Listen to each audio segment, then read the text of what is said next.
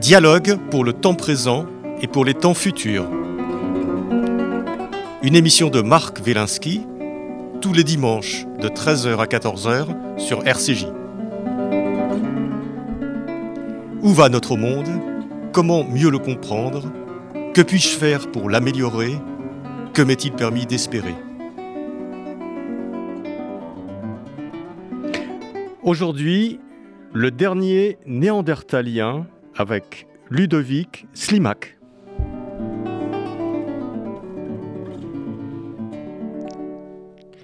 Ludovic Slimak, bonjour. Bonjour, bonjour. Vous êtes archéologue, vous êtes l'un des meilleurs spécialistes des sociétés néandertaliennes, euh, chercheur au CNRS, auteur de plusieurs centaines d'études scientifiques sur ces populations euh, préhistoriques. Vous avez euh, dirigé des missions archéologiques de l'équateur au cercle polaire, au cours desquelles vous pistez inlassablement le Néandertal pour nous livrer votre regard sur ces lointaines populations. Pas si lointaines d'ailleurs, nous le verrons. Alors un regard, euh, votre regard est dissonant, il est dérangeant, il interroge profondément la nature de cette humanité néandertalienne, tout autant que notre manière de la concevoir et les raisons de, cette, de sa mystérieuse extinction. Dans votre dernier ouvrage, le dernier néandertalien, paru chez Odile Jacob, vous racontez comment, alors que vous fouillez sans relâche depuis 30 ans une petite grotte, la grotte Mandrin, dans la vallée du Rhône, un jour, vous êtes tombé sur neuf dents.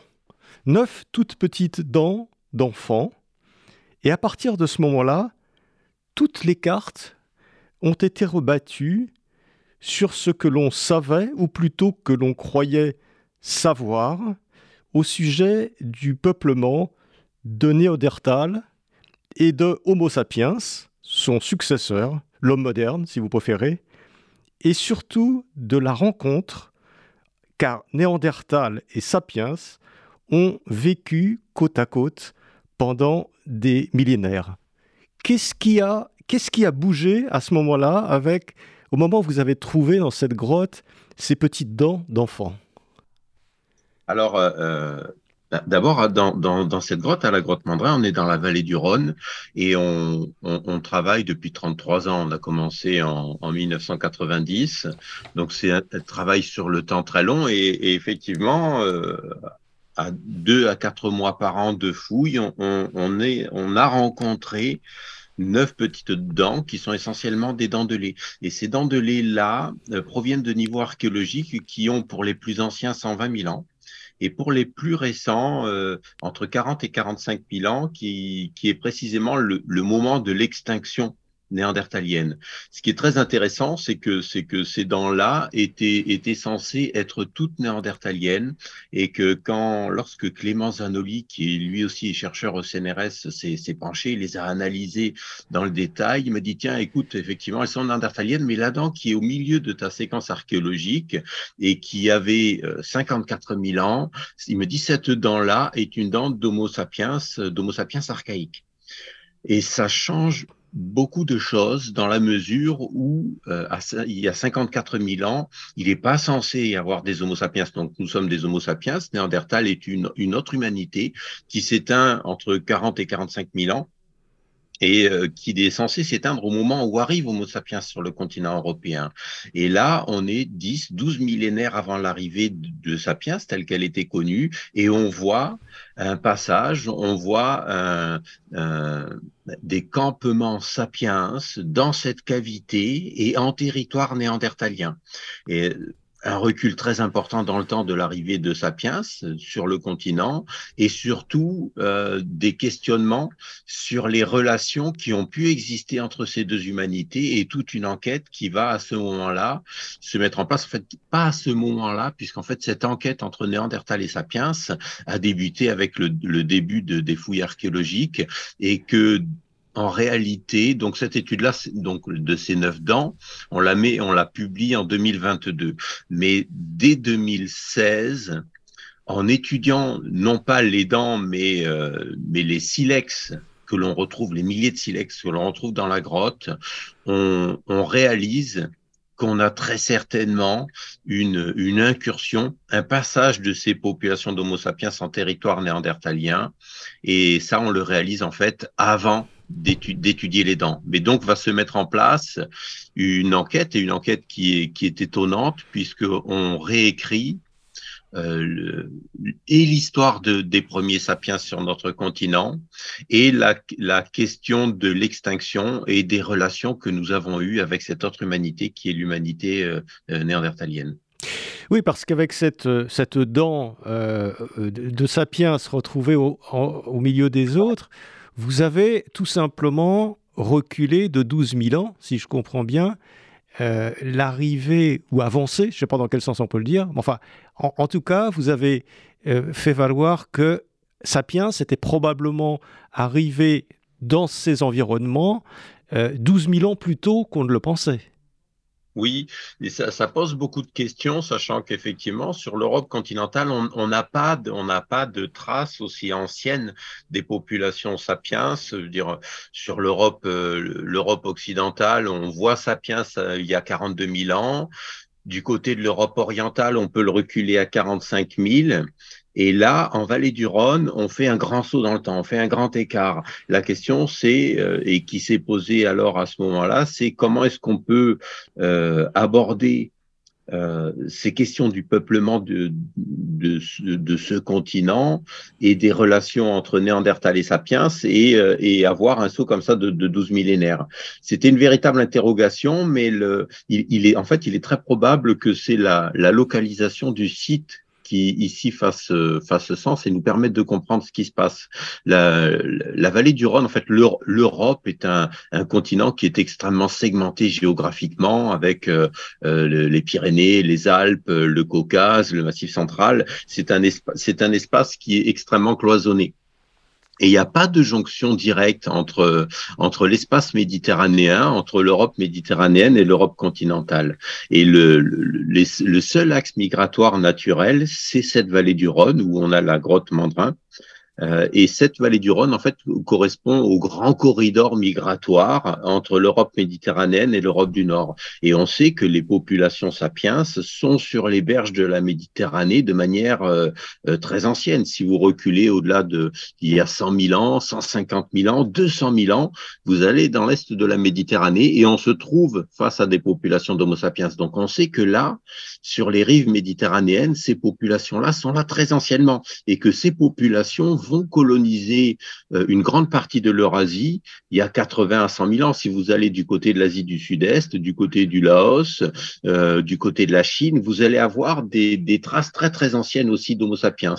Et c'est l'arrivée tardive de, Sapiens en Europe qui est plutôt une énigme, effectivement, une arrivée seulement au 42e millénaire. Et là, c'est très certainement le, la présence de Néandertal qui peut certainement expliquer cette arrivée très tardive de Sapiens sur, sur le continent.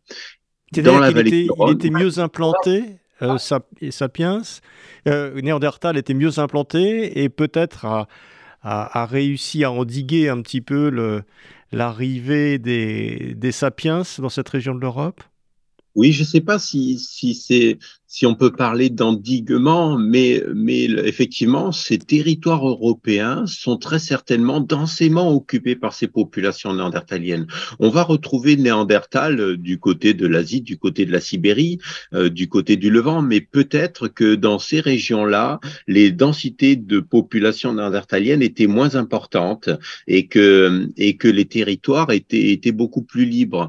Et vous savez, le, on, est face à des populations de, chasseurs-cueilleurs, de nomades, mais ça ne veut pas dire que, euh, que ces gens sont, sont dans l'errance. Un nomade, euh, il, il s'inscrit dans un territoire, c'est-à-dire qu'un nomade, il va avoir un cycle de, de, de, déplacement sur un territoire euh, annuel qui va aller de cette montagne à cette vallée, à cette colline, et il va rester globalement sur un territoire qui est très défini. Et donc, quand une, une population arrive sur un, sur un nouveau territoire, le fait que qu'il y ait déjà d'autres populations induit une, une réelle complexité. On va pas s'installer sur n'importe quel territoire, n'importe comment. On va devoir développer un réseau social, des relations, des échanges pour pouvoir s'installer sur ce territoire. Et c'est très certainement ce qui se passe et ce qui explique que, que Sapiens arrive très tardivement en, réalité en Europe. Mais ce tardivement, on l'avait placé vers 42 000 et nous, on le place avec notre équipe au 54e millénaire. C'est un grand saut dans le temps d'autant plus que ce qu'on constate avec justement ces petites dents et tous ces silex dans cette, dans cette séquence archéologique, c'est que ces populations d'Homo sapiens en vallée du Rhône vont être ensuite remplacées par d'autres populations néandertaliennes qui vont réinvestir ce territoire. Et ce processus dans lequel on a Néandertal, puis Sapiens, puis à nouveau Néandertal, puis à nouveau Sapiens, là, ça nous donne vraiment de, des intercalations sur un même territoire. Et, ce, et ces, et ces mouvements-là, ces échanges-là, ces remplacements-là n'avaient jamais été constatés sur le continent européen et nous permettent de vraiment de réécrire ce que furent les relations entre ces deux humanités et viennent nous parler de, de ces moments de colonisation et en ultime instance de ce qui fut la plus grande extinction d'humanité puisque ces processus-là vont, vont finir de toute façon inéluctablement par l'extinction de, de cette humanité qui est assez différentes de nous, qui sont les populations néandertaliennes.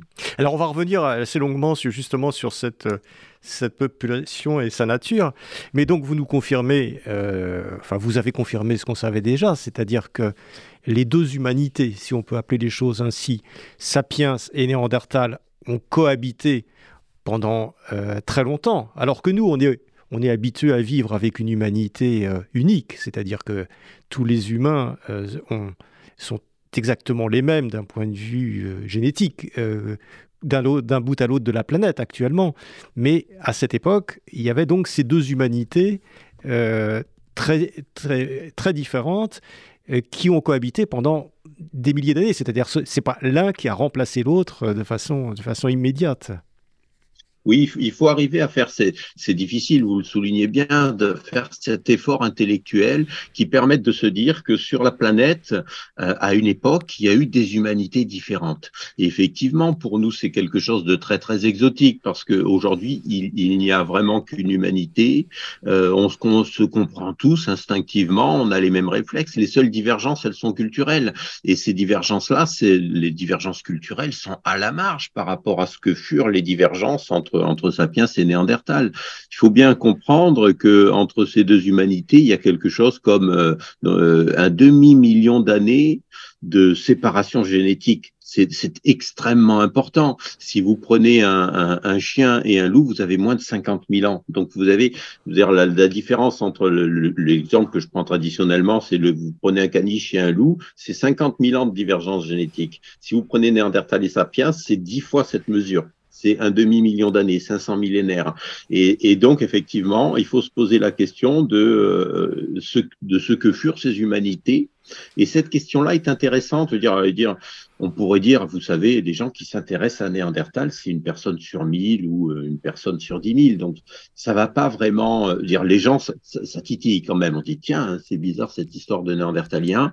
Mais finalement, bon, ils sont morts et qu'est-ce que ça nous apporte? Je pense qu'en réalité, c'est ce que j'ai voulu définir dans mes deux livres, le dernier Néandertalien et le livre que j'avais écrit l'an dernier, Néandertal nu et dans ces deux livres, en fait, j'essaie de définir Néandertal et définissant Néandertal, euh, je pense que ce qui est très important pour nous, c'est que je, crée un miroir qui va permettre, nous, de nous positionner, nous, sapiens, de nous positionner, de nous comprendre et d'essayer de définir ce que nous sommes. Vous savez, il y a un, au XXe siècle, on a eu un, très grand penseur qui s'appelait Georges Dumézil, qui faisait de la mythologie comparée, qui était un linguiste qui connaissait plus de 20 langues différentes Et il avait cette phrase extraordinaire, c'était un des maîtres de, de Lévi-Strauss, il disait, euh, pour bien comprendre quelque chose, il faut le comprendre à il faut, il faut le comparer à autre chose. Et là, quand on, se penche sur Homo sapiens, vous savez, euh, ce qu'on passe notre temps à essayer de nous comprendre. Hein, c'est l'objet de toutes les sciences, c'est l'objet de la philosophie, c'est l'objet de toute forme de pensée. On essaie de comprendre ce qu'on est. Et, euh, et, pour comprendre ce qu'on est, ben, on, on, on, se compare au règne animal, on fait partie du règne animal, on est une forme du règne animal, et donc on se compare aux autres animaux. Et quand on fait ça, on prend ce qui est le plus proche de nous. généralement, on prend les grands singes et on dit bon, euh, si je prends les macaques, les babouins euh, ou les, les, gorilles ou les chimpanzés, euh, quels sont les éléments qui me rapprochent de, de ces formes euh, vivantes et de ces formes d'intelligence? Et généralement, effectivement, quand on prend ces comparaisons, euh, effectivement, ça, ça met euh, Homo sapiens sur un piédestal parce que on a, vous savez, avec les, les grands gorilles, euh, dire on a 10 à 15 millions d'années de divergence et donc effectivement, si si on se penche, on dit regardez quelle créativité extraordinaire il y a chez Homo sapiens, regardez ce qui se passe dans le règne animal par ailleurs. Je pense que là, en fait, les termes de la comparaison ne sont pas très bons. Ils sont pas très bons parce que ces formes animales-là sont trop loin de nous. Et maintenant, quand on prend Néandertal, on, se trouve face à, des formes humaines qui sont pas séparées de nous par 10 millions d'années, mais par 300 euh, à 500 000 ans, et qui ont disparu il y a seulement une quarantaine de millénaires. Ils viennent de disparaître. Et quand on, se, on, dit, là, peut-être qu'on a quelque chose qui nous permettrait de nous comparer, de nous définir et d'avoir un miroir pour savoir ce que nous sommes. Mais pour ça, il faut définir ce qu'est Néandertal. Et ça a été l'objet de, des 30 années de, mes 30 années de recherche sur ces populations, et en particulier en me tournant sur leurs artisanats, non pas essayer Alors de me oui, juste une chose, euh, Ludovic Stimac, parce que vous, vous n'êtes pas euh, euh, un archéologue comme les autres. Euh, souvent, les archéologues voilà, nous, nous, nous, font des échelles, nous essayent de nous faire comprendre ce que c'est 45 000 ans, 50 000 ans, 200 000 ans, etc. Et vous, vous avez une approche dans, dans, ce, dans, dans, dans vos livres euh, qui est, qui est différente. J'ai l'impression que ce que vous essayez de faire, c'est de vous mettre à la place, en fait, des Néandertals. Vous, essayez de penser le monde comme pourrait penser un néandertalien. Comme si vous étiez toujours en espèce de, de sympathie pour les néandertaliens et vous posez en permanence la question comment le néandertalien a pu se comporter face à Sapiens, face à ces gens qui sont arrivés avec une, toute autre, euh, une toute autre idéologie. Donc c'est très fascinant ça. Vous, vous, prenez en fait la vision du monde euh, un peu à l'origine de tout ce qui a pu arriver à ces êtres. Oui, en fait, ce qui, ce qui m'est apparu, euh, connaissant euh, les écrits de tous mes collègues depuis 150 ans, donc qui font de la recherche sur Néandertal, ce qui m'est apparu de manière extrêmement flagrante, c'est que systématiquement, on a voulu euh, placer Néandertal par rapport à nous sur une échelle, c'est-à-dire le mettre euh, euh, soit en infériorité en disant c'est une humanité qui est inférieure, soit simplement au contraire pour dire mais regardez on a eu un regard raciste et en fait il est comme nous. Et cette cette mise en balance en fait c'est toujours Sapiens qui est au centre. Et quand on, on a parlé de Néandertal jusqu'alors, il m'est apparu qu'on n'a fait que parler de Sapiens et qu'on est passé à côté du sujet. Que quand on a dit, regardez, finalement, il est comme nous, et on continue encore, les dernières études les plus récentes continuent encore à dire, regardez, finalement, il est comme nous. Dans ce finalement, il est comme nous, il y a, je pense, le grand piège qui nous interdit de penser toute forme d'altérité, toute, toute divergence. Et alors, je ne pense pas que ce soit de la sympathie parce que, non pas que le Néandertal ne me soit pas sympathique, mais euh, si je l'abordais avec, euh, avec sympathie, moi-même, je me mettrais dans une forme de piège qui m'empêcherait d'avoir le recul et de le regarder de manière un petit peu froide et un petit peu distanciée. Donc, ce que j'essaie de faire, c'est d'essayer de le prendre pour ce qu'il est et non pas pour ce qu'on voudrait qu'il soit. Et ce qu'on voudrait qu'il soit, c'est aujourd'hui, je pense, une grande partie de la communauté scientifique, c'est de dire, regardez, il est comme nous. Euh, il y a, il y a dans cette phrase-là, dire toutes les grandes expos qu'on a vues dernièrement au Musée de l'Homme, etc., sur Néandertal, récentes, je ne vous parle pas de ce qui s'est passé il y a 50 ans, on a fait des poupées de cire dans lesquelles on a fait des représentations de Néandertal qui étaient exactement nous et nous occidentaux, en costard-cravate, en poinçonneur de métro, etc. Et ça, c'est ce que j'ai, ce, que j'ai pointé dans, dans, dans, dans mon bouquin, dans Néandertal nu, c'est le grand piège. C'est-à-dire, c'est très précisément ce qu'on a fait au 19e siècle. On est allé prendre des gamins, quand, euh, par exemple, dans les Amériques, euh, on est allé chercher euh, au sein des populations natives américaines, donc des Indiens d'Amérique, des Indiens des plaines, on allé prendre les gamins, on leur a coupé les cheveux, on les a mis dans des dans des scolarisations obligatoires, on leur a désappris leur langue, on les a, on les a forcés à prendre telle ou telle forme de religion, c'est généralement des formes du christianisme, et, ensuite on les a pris en photo et on dit, regardez, maintenant ce sont des humains, ils sont comme nous. Et ces processus-là, dans lesquels, pour que tu sois humain, tu dois être comme moi, en fait, c'est la véritable définition du racisme. La définition du racisme, c'est pas euh, je n'aime pas la différence c'est pour que tu sois humain, tu dois être comme moi.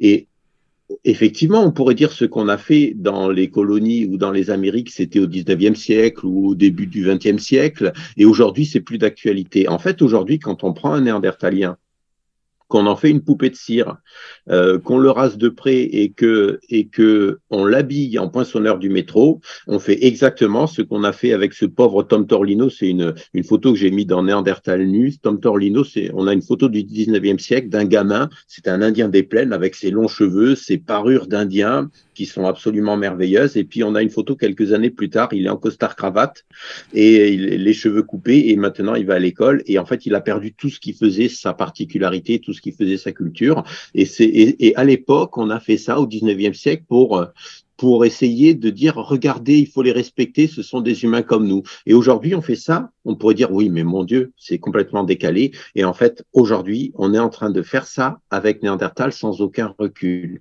Et donc, le, mon, mon approche euh, est pas tant empathique vis-à-vis -vis de Néandertal que la tentative d'essayer de, mettre en évidence qu'on a pour l'instant, on n'a toujours pas pensé Néandertal. Ce qu'on a pensé, c'est Sapiens et ce refus que nous avons, et en particulier depuis la Deuxième Guerre mondiale, de se dire qu'il puisse exister des formes de divergence et de différence au sein des populations humaines. Effectivement, aujourd'hui sur Terre, il n'y a qu'une humanité et on a ce traumatisme de, des horreurs du XXe siècle parce que, en fait, les pensées du XXe siècle, le nazisme nous a amené à hiérarchiser les humanités. C'était c'était la, la folie la plus pure et nous a amené aux génocides les plus, les plus abjects.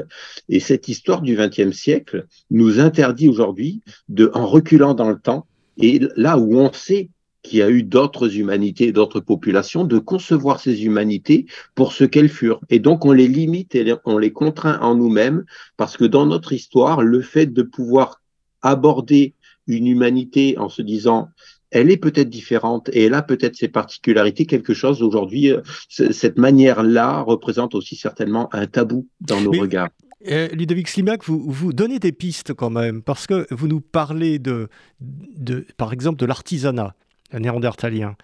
Et, et, vous, et, vous nous dites que c'est un artisanat qui est d'une grande beauté, euh, qui est d'une grande beauté esthétique, d'une grande finesse, c'est-à-dire que c'était un artisanat, en fait, ce que vous entendez, c'est que cette vision, cette, technologie des Néandertaliens était différente de la nôtre, mais qu'elle n'était pas pré, euh, sapiens d'une certaine façon. C'était une vision un peu différente de l'artisanat.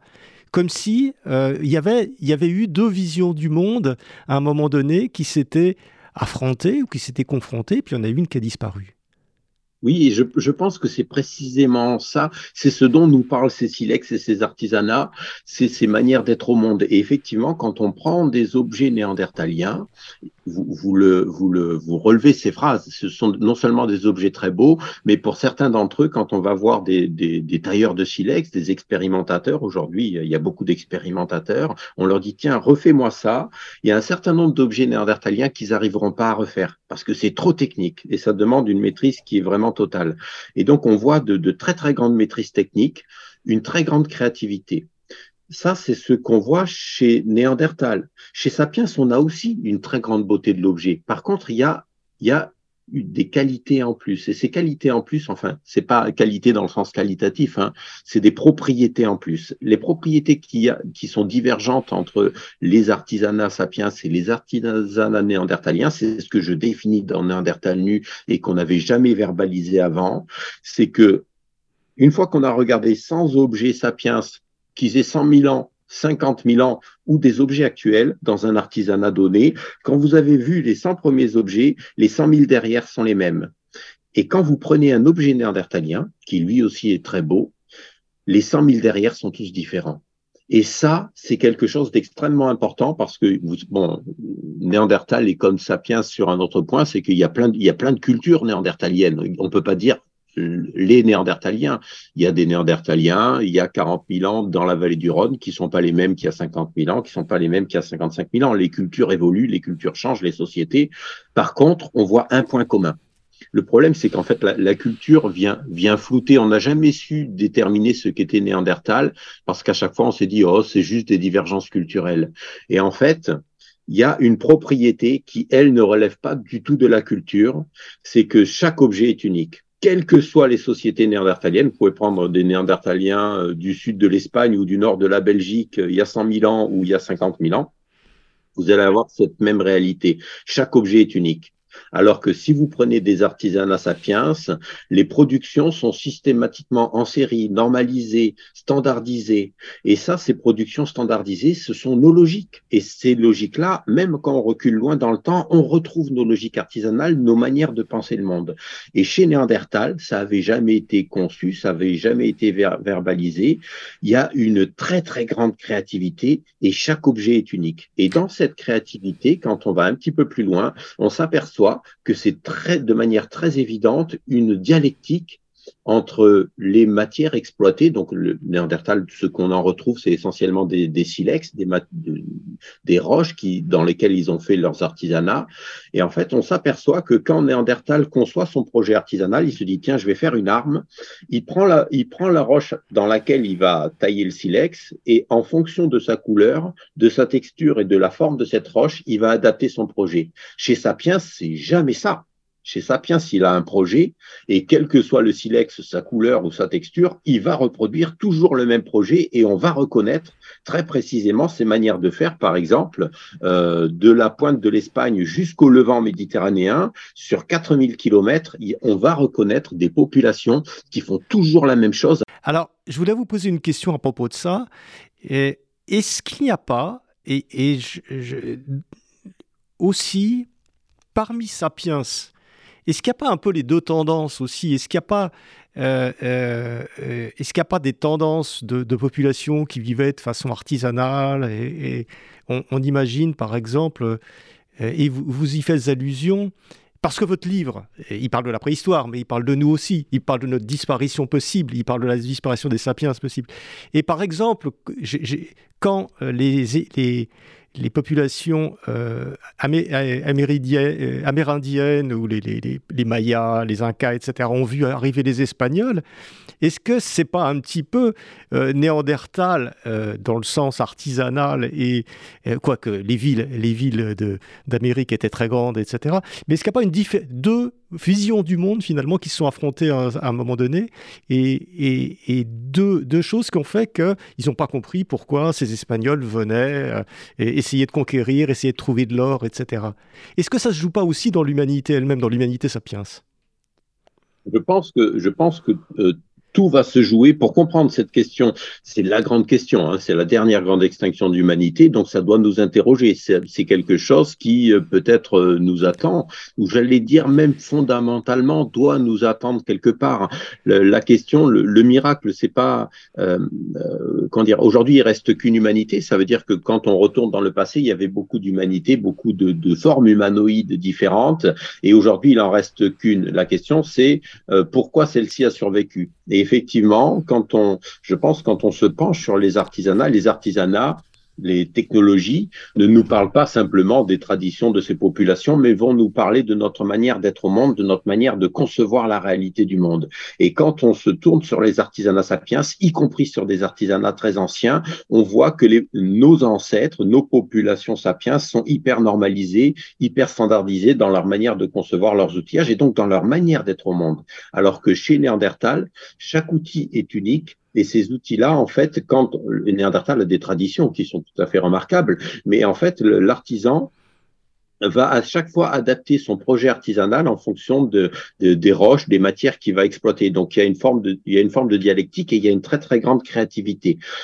Maintenant, le, la, la, très grande standardisation qu'on voit dans les productions artisanales sapiens, qui est nos processus de standardisation qu'on voit dans les populations actuelles, hein, euh, quand on remonte loin dans le temps, au-delà de 100 000 ans, on retrouve toujours les mêmes. Et ça, je pense que ça a donné à nos ancêtres, à nos populations, une très objectivement, non pas une question de supériorité ou d'infériorité, c'est pas du tout à ce niveau-là que ça se place, mais ça a donné une très grande efficacité et une efficacité qui, je pense, a tout balayé sur son passage. Et effectivement, vous, vous donnez des exemples aujourd'hui de populations qui sont, qui sont euh, de cultures différentes. Mais effectivement, entre euh, des populations nomades, si vous prenez des, nomades de la forêt amazonienne euh, qui vivent encore aujourd'hui, certaines populations avec peu de contact avec les Occidentaux et les populations occidentales, vous allez voir des divergences qui sont, qui sont frappantes, mais qui ne sont que d'un point de vue de l'organisation sociale et culturelle des sociétés et pas du tout. Euh, euh, c'est pas des c'est pas des divergences de front. C'est-à-dire que si aujourd'hui euh, vous avez euh, la chance d'élever un petit gamin euh, qui, dont les parents venaient de la forêt amazonienne, il va grandir avec vous et ce que vous allez avoir, c'est exactement vous. C'est-à-dire que sa manière de comprendre le, monde est la vôtre et, et les divergences ne, sont que culturelles. Si vous aviez à élever un petit néandertalien, euh, qui grandit avec vous. La question, c'est est-ce que à la fin, cela donnerait un adulte qui serait précis, qui comprendrait le monde précisément comme vous le comprenez, ou est-ce que, ou est-ce que cela donnerait malgré tout euh, un individu qui comprend le monde de manière différente? Ce, ce, dont nous, nous parlent ces artisanats anciens néandertaliens, c'est que très précisément, euh, il est très probable que Néandertal ne concevait pas le monde comme nous le concevons et que ces divergences-là n'étaient pas de l'ordre de la culture, mais de l'ordre de la nature et de la biologie de ces populations. Quelque chose qu'on appelle, vous savez, l'éthologie, c'est la science du comportement et vous comprenez que l'éthologie des chats n'est pas celle des chiens et qu'il y a quelque chose dans le comportement qui distingue ces deux populations animales. Et donc la question qu'on n'avait jamais posée avant, avant mes, mes, mes deux bouquins, avant Néandertal lui et le dernier Néandertalien, c'est non pas est-il, euh, est-ce que Néandertal est supérieur ou inférieur ou égal, etc. Ça, c'est pas des bonnes questions, c'est pas des questions scientifiques. La question qu'on doit poser, c'est a-t-il existé une éthologie néandertalienne? Est-ce que Néandertal concevait le monde biologiquement tel que nous le concevons? Et je pense que quand on se tourne sur les millions d'objets que nous ont légués ces populations néandertaliennes, la réponse est très probablement non. Et la balance n'est pas n'est pas nécessairement au bénéfice de Sapiens. C'est-à-dire que quand on regarde ces artisanats, on se dit, mais la très grande créativité, la très grande liberté d'être que l'on trouve dans les productions artisanales néandertaliennes, il semble de manière assez frappante qu'on ne le retrouve pas dans les artisanats sapiens. Est-ce que euh, finalement, euh, Ludovic Slimak, on se demande en vous écoutant et en vous lisant si les néandertaliens n'étaient pas finalement les derniers humains? C'est une, c'est une vraie question et c'est, c'est une question qui surtout ne doit pas nous faire sourire. Euh, c'est une question de définition. Je vous ai dit que euh, Néandertal nous offrait cette chance incroyable d'avoir de, de, la production d'un miroir qui nous permette de définir aujourd'hui ce que, ce que nous sommes au monde. Et quand on se penche sur cette mise en miroir qu'on a pu, qu'on arrive à définir enfin un peu ce qu'est Néandertal, on a en miroir euh, on peut définir ce qu'est Sapiens, puisque là, on peut, on peut le mettre en comparaison et dire, bon, voyons comment réagissent les deux populations. Si la définition de l'humanité avait été celle de la créativité et de la liberté d'être, eh bien, effectivement, il faut se poser cette question. Est-ce que les humains les derniers humains ne se sont pas éteints il y a 40 000 ans? Et est-ce que ce qu'il en est resté n'est pas une, c'est-à-dire nous, nous sommes la dernière humanité survivante de nombreuses humanités éteintes. Est-ce que l'humanité qui a survécu n'est pas simplement celle qui est la plus efficace la plus efficiente, ok, on est bien d'accord là-dessus, mais sur le terme de la créativité, est-ce que nous n'aurions pas été très en infériorité par rapport à un certain nombre de ces populations fossiles? Et cette question-là est très importante. Elle est très importante parce que toutes les autres humanités se sont éteintes et se sont éteintes peut-être du fait de notre efficacité, simplement du fait que quand nous, avons conquis nos ancêtres, nos populations sapiens se sont installées sur tous les territoires euh, de, la planète, du cercle polaire à l'équateur, ont conquis tous les biotopes, ils ont rencontré ces autres humanités qui peut-être étaient moins efficaces que nous le sommes. Et à ce moment-là, elles ont été balayées. Mais la question, c'est est-ce que cette efficacité qui a tout balayé sur son passage, l'efficacité de Sapiens, aujourd'hui, n'est pas en train de tout balayer tout court? Voilà, c'est ça. Est-ce que, est que nous ne sommes pas, à, à notre tour, victimes de notre propre efficacité? Est-ce que, est-ce que Sapiens n'est pas ne va pas être la prochaine victime de Sapiens Et ça, c'est une vraie question. Tous les biotopes, tous les environnements, euh, euh, on voit un effondrement de toutes les biodiversités et un effondrement face à notre volonté, notre incapacité à à ne pas artificialiser le monde. On est en train de tout artificialiser. On est en train de transformer chaque centimètre carré de la planète. Les biodiversités s'effondrent et derrière, on est en fait, on est en bout de chaîne. Une fois qu'on aura fait effondrer toutes les formes de biodiversité, est-ce que notre hyper efficacité va pas au final nous amener nous-mêmes à notre propre extinction? Mais Ludovic Slimak, euh, nous n'avons pas, ou plus exactement, nous n'avons plus d'humanité de rechange. Parce qu'à l'époque où cohabitaient Néandertal et Sapiens, il y avait une humanité, on aurait pu penser que s'il y avait des Néandertaliens quelque part, ils auraient pu nous survivre, parce que d'une certaine façon, on se serait suicidé par cette efficacité, par cette technologie. Mais là, on n'en a plus, puisque vous dites vous-même que tout le monde, tous les Sapiens de la Terre pensent de la même façon.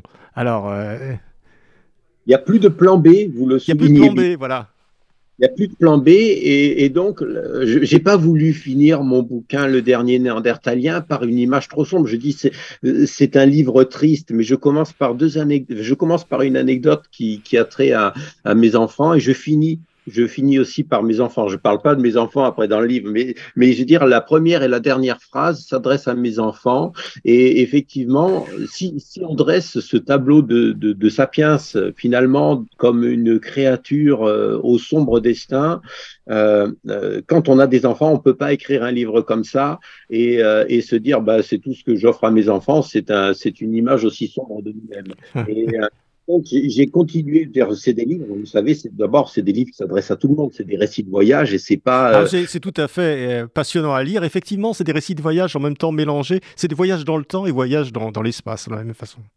Et, dans, ces récits de voyage, à chaque fois, euh, dire j'ai ouvert des portes que personne n'avait jamais ouvertes dans la pensée. Je suis arrivé dans des, dans des salles auxquelles je m'attendais pas, euh, des, des, des, salles de la pensée, hein, des géographies de la pensée, et qui m'ont amené à ouvrir d'autres portes. Et dans les dernières portes, je me suis dit mais bon maintenant tu maintenant que tu as euh, ouvert des portes qui m'ont étonné, dire la, la, définition est de Néandertal et de Sapiens, je m'y attendais absolument pas. Et je me suis dit, mais alors maintenant, qu'est-ce qui nous attend et qu'est-ce où peut nous mener la pensée si on veut offrir un, petit peu de lueur et d'espoir à, nos humanités? J'espère que je suis resté humaniste. J'ai pas voulu dresser comment dire, une vision trop sombre de nous-mêmes. Et donc la question qui se pose quand on a des enfants et quand on aime les humains, je crois que j'aime les humains absolument. J'aime, euh, j'ai pas d'amour euh, fou pour Néandertal qui m'amènerait à détester Sapiens, surtout pas. Je crois que j'aime, j'aime vraiment Sapiens et j'aime ce qu'est l'humanité et je, et je le respecte profondément. Et, donc il fallait, il fallait que je continue à réfléchir en disant mais alors quel est l'espoir si nous sommes tous, normalisés, tous standardisés, que ces, ces, ces manières de vouloir faire tous ensemble, ça nous a donné l'histoire du XXe siècle dans lequel la, société la plus cultivée du XXe siècle était la, la société allemande, c'était le grand opéra, le grand théâtre, la grande musique, et ça a donné le nazisme. Comment est-ce que nos, les sociétés les plus, les plus tournées vers les arts et les sciences ont pu donner les plus grandes atrocités au XXe siècle Ça, ça nous parle de nous, ça nous parle de quelque chose qui est en nous. Et en fait, je pense que c'est exactement ce que je verbalise dans mes livres, c'est que il a suffi que cette volonté de normalisation, de standardisation, de faire tous ensemble la même chose, ça a amené à ce que tout un peuple suive un seul homme dans sa pensée la plus folle. Donc, on a vu toute l'Allemagne suivre Adolf Hitler. Et je me suis dit, mais cette image euh, incroyablement sombre de Sapiens, est-ce que est-ce qu'elle serait pas vraie dans, dans son antithèse?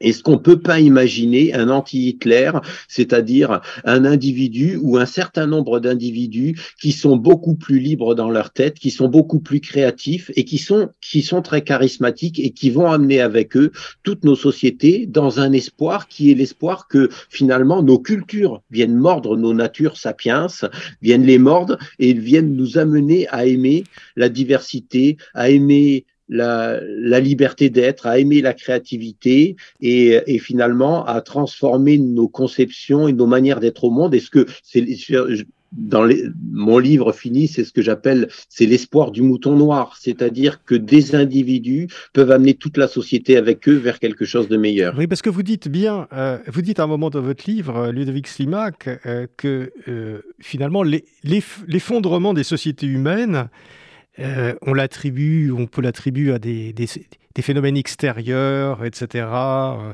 une opposition avec, par exemple, entre Néandertaliens et Sapiens. Mais vous dites que l'effondrement des sociétés humaines dépendrait plus de l'implosion de leur sphère mentale. C'est-à-dire que c'est ça qui causerait finalement euh, la fin d'une humanité. Oui, ce qui est très important à, comprendre et à concevoir, c'est que le, euh, nous ne percevons pas du tout la réalité du monde. Ce que nous percevons, ce sont les... Euh, on est une créature un petit peu particulière quand même dans le règne des vivants, en, en ce sens que nous, ce que nous percevons et ce que nous acceptons du monde qui est autour de nous, c'est ce que nous en construisons mentalement. C'est-à-dire que nos filtres mentaux et culturels sont beaucoup plus prégnants et beaucoup plus importants que qu'une réalité objectivée du monde. C'est-à-dire que euh, euh, là, euh, si les gens nous regardent en podcast ou sur YouTube, etc., on est habillé d'une certaine manière. Peut-être que dans vos studios, là, il fait 25 degrés, il fait super chaud, mais vous allez rester habillé, vous n'allez pas vous mettre tout nu, parce que dans vos cadres mentaux et dans vos cadres culturels, c'est c'est pas quelque chose qui est concevable et acceptable.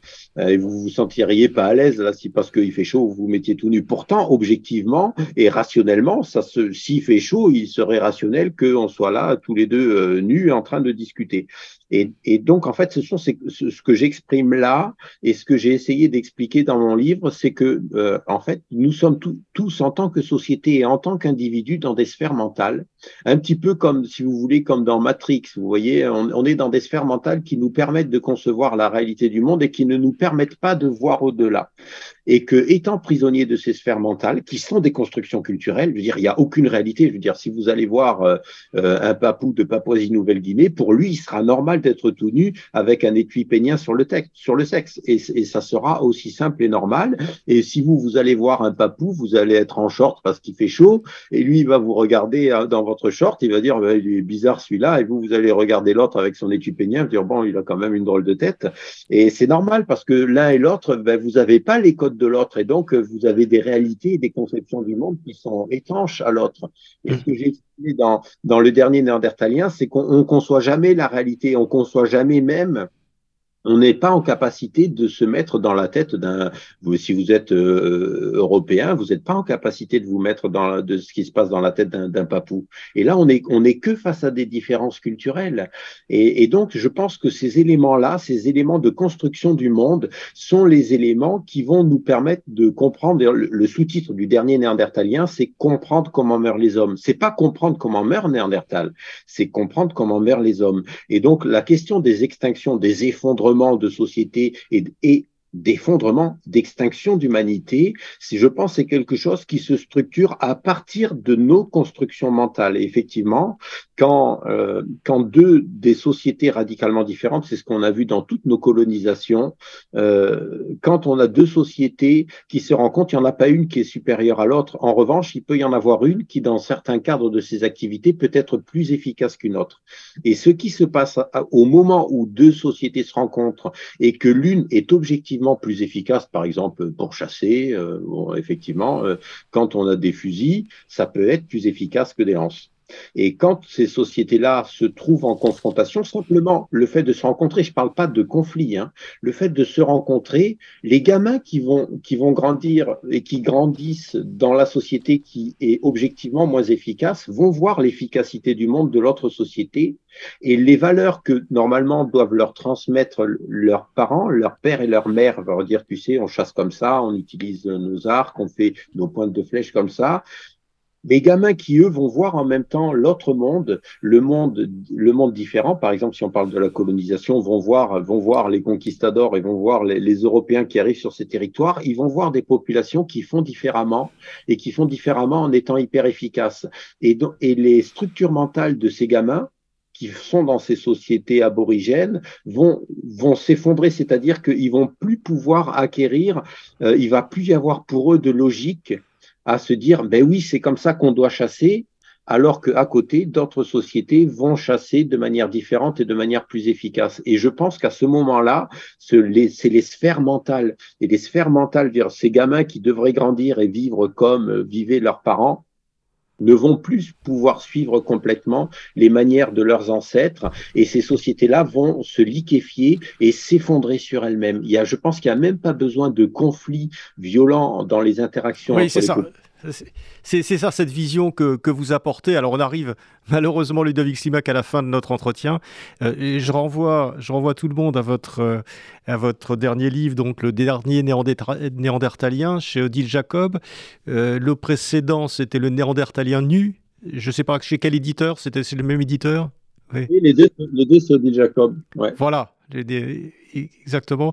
Donc, euh, je, renvoie je renvoie nos auditeurs et spectateurs à ces, à ces livres passionnants qui, comme on l'a vu, euh, posent euh, des problèmes non pas uniquement de savoir ce qu'était Néandertal, pourquoi il a terminé sa, son existence, mais aussi des questions sur nous et sur notre humanité et sur la façon dont nous pouvons envisager notre notre avenir et notre présent et notre avenir. Merci beaucoup Ludovic Slimak, à très bientôt.